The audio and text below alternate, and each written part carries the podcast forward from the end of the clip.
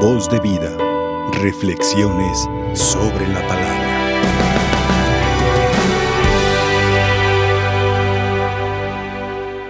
Pues en estos ah, días estamos reflexionando sobre el don de la elección de Dios. Para todos, cuando Dios elige, es una gran alegría, pues, eh, considerarlo como un regalo. Es decir, toda la elección que hace Dios a los discípulos, a los elegidos, como decíamos o decimos en esta época, es un don. Decimos que no es un derecho, es un don, es regalo. Como un niño, cuando sabes que es un regalo, pues lo aprecia mucho, lo valora, lo cuida. O sea, le hace pues también multiplicar y crecer. En ese sentido, Dios quiere elegir personas que sabe responsabilizarse de lo que ha recibido. Para nosotros sacerdotes, el don del sacerdocio es un gran don, no es un derecho. Para las religiosas igual, de, de igual manera, pues vive con este agradecimiento a Dios. No lo merecemos. Cuando uno es verdad humilde, es capaz de considerarlo como un regalo y no como un derecho. Hay personas que lo dicen que es un derecho cuando se muestre capaz de, pues, hacer las cosas dentro de una, por ejemplo, de vida religiosa, que sabe predicar, que sabe tocar la guitarra, que sabe cantar, que sabe animar a los jóvenes, que sabe llevar a los matrimonios, que sabe muchas cosas con creatividad e iniciativa. Gracias a Dios también son dones de Dios. Pero uno cuando lo dice es mío, entonces igual la autoridad que le dé como elegido se convierte como un poder humano, un poder para manipular, un poder para pues imponerse y mostrarse poderoso que los demás. Hay muchos que dicen, ay padre, yo no quiero ir a esta parroquia porque este, este sacerdote parece como prepotente. O quizá otra, otra, otra. Pero puede pasar también a los laicos, que uno puede decir que ya yo soy elegido en el lugar donde Dios me ha puesto, gracias, claro, gracias a Dios. Pero luego, cuando uno ya empieza a disfrutar realmente los beneficios que se le da el lugar donde está, pues entonces agarre el poder. Se pone como el más autoritario, pero esto no es las características del elegido. Las características del elegido que tiene una vocación de compartir la vida de Dios, de transmitir la vida de Dios, de transmitir el amor, sería, como nos dice en la primera lectura, capaz de abajarse, de arrepentirse y de valorar lo que había recibido. Saúl, el rey Saúl, fue elegido, ungido por Dios. Pero justamente cuando ya empezó a mirarse a sí mismo como el que tiene toda la autoridad, entonces pues la utiliza para levantar su su monumento, construir su monumento y su imagen de mucha apariencia del poder. Entonces Saúl, pues imagínense, tiene también el derecho, en este sentido, eh, de aprender de Dios. El derecho que tenemos, claro que sí, tenemos derecho, pero un derecho para recibir del amor de Dios, de formarse, de aprender de Dios derecho para cambiar nuestra vida. ¿Por qué? Porque Dios nos llama al destino, nos llama a la imagen por la cual Dios nos ha hecho. Si tú no estás viviendo como según la voluntad de Dios, semejante a Él, tienes derecho. Porque no, Dios no quiere que nosotros vivamos en el pecado.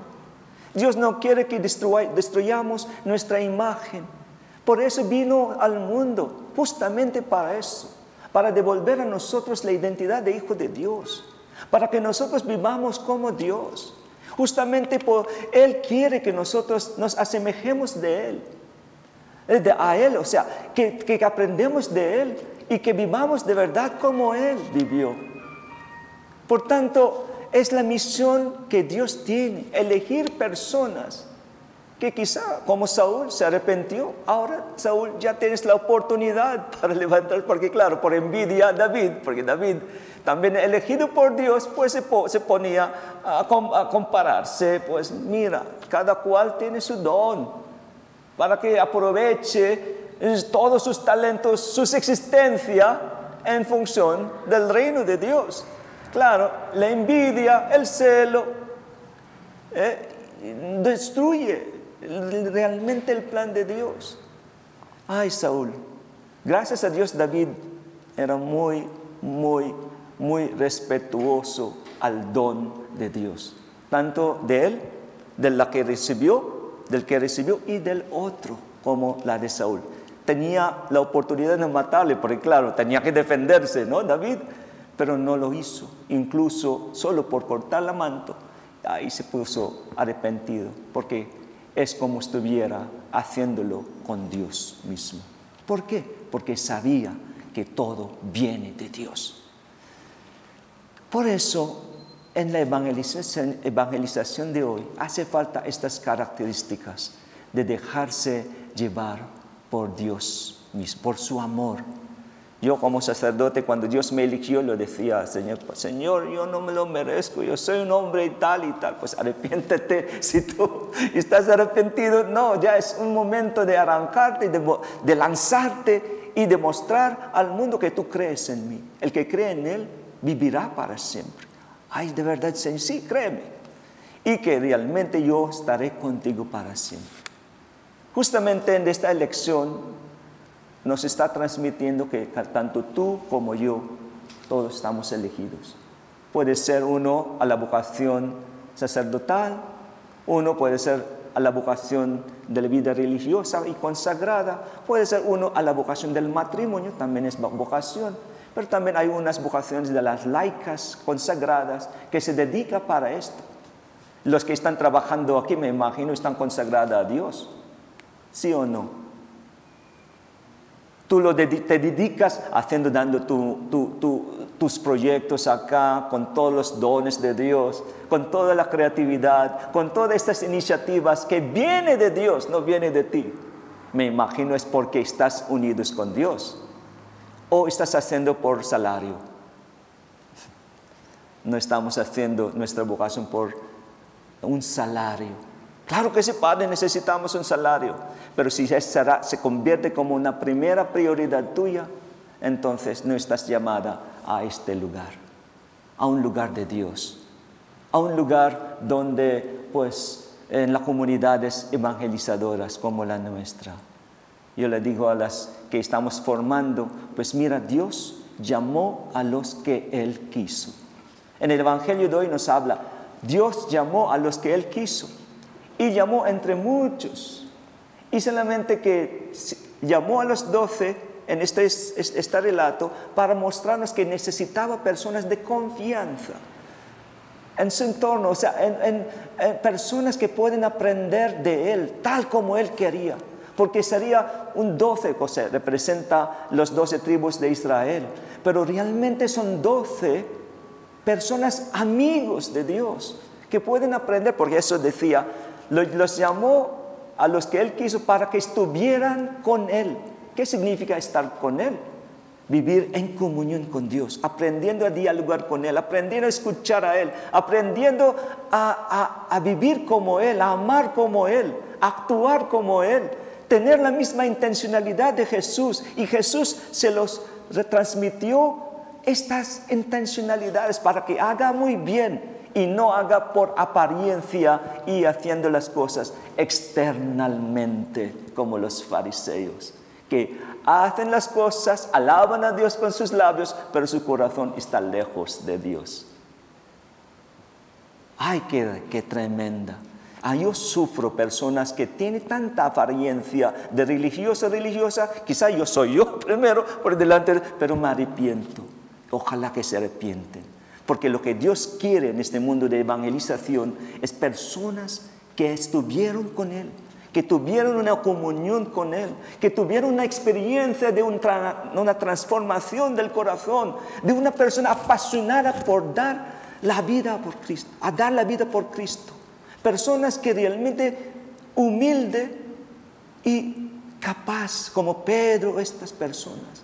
Y Dios les, nos dio el don de la libertad para dar lo mejor de nosotros, hasta el extremo, hasta lo más que puedas como decía Jesús, hasta la cruz, exprimiendo la última gota de su sangre, para como Juan Pablo II cuando lo vio al Señor, igual cuando estaba allá en la balconaje, no tenía ni voz y quería hablar, y quería hablar, y quería exprimirse y decir, mira, hasta último quiero hablar y quiero decir que Dios es amor. Yo cuando estaba estudiando en Roma, y siempre yo tenía allí en, en mi universidad el momento de sentarme y ver el balconaje y ahí mientras estaba en receso comiendo y viendo el, aquel balconaje y me acordaba siempre de Juan Pablo II y me acordaba mm, de, realmente de su pasión por dar a Jesús, es ser un elegido por Dios. Dios me conoce, tú, Dios te conoce. Por eso le llamo a sus nombres. Te llamo a tu nombre. Me llamó por mi nombre. Mi nombre es mi historia. Mi nombre es mi debilidad. Mi nombre es lo que soy. Mi nombre es la riqueza que Dios me ha dado. Dios me conoce. Dios me conoce. Tanto Judas, que luego decía, ¿por qué Judas? Que luego te va a traicionar el Señor. ¿No te has equivocado elegir a Judas entre los doce? Dios no. Porque Dios le dio la oportunidad de experimentar el don de la libertad para alcanzar el plan que tiene por, por su vida. Y no es por una opcional, es una cosa que realmente uno está rompiendo la cabeza. ¿Y por qué Judas no hubiera pasado? Porque Dios realmente está destinado a darse, entregarse y mostrar de manera muy humano un verdadero hombre para nosotros lo hubiera hecho con su con sus milagros, con su poder sobrenatural, de que todos, pero no, tenía que pasar para que los discípulos aprendieron de él y que predicara con la misma intensidad del amor. El amor se paga con amor. Por eso, qué bueno cuando nosotros nos sentimos elegidos. ¿Te sientes elegida?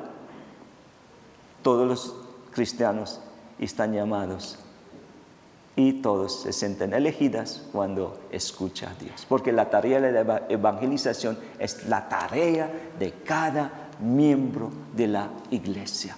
El mundo está pasando, mira, el mundo de hoy, durante la pandemia, ¿qué está pasando? Todo ya no, ya, claro, tiene excusa, ya no hace falta que vaya a la iglesia, todo es virtual. Claro que sí, claro que sí, es, es algo que es eh, reconocida como válida, eh, pero ya después tú tienes todo el poder, tú tienes toda la prevención, tú tienes toda la capacidad para prevenirlo y tal, esta pandemia, pero hace falta que tú vayas a la Eucaristía y que participes con el Señor y que reciba esta comunión.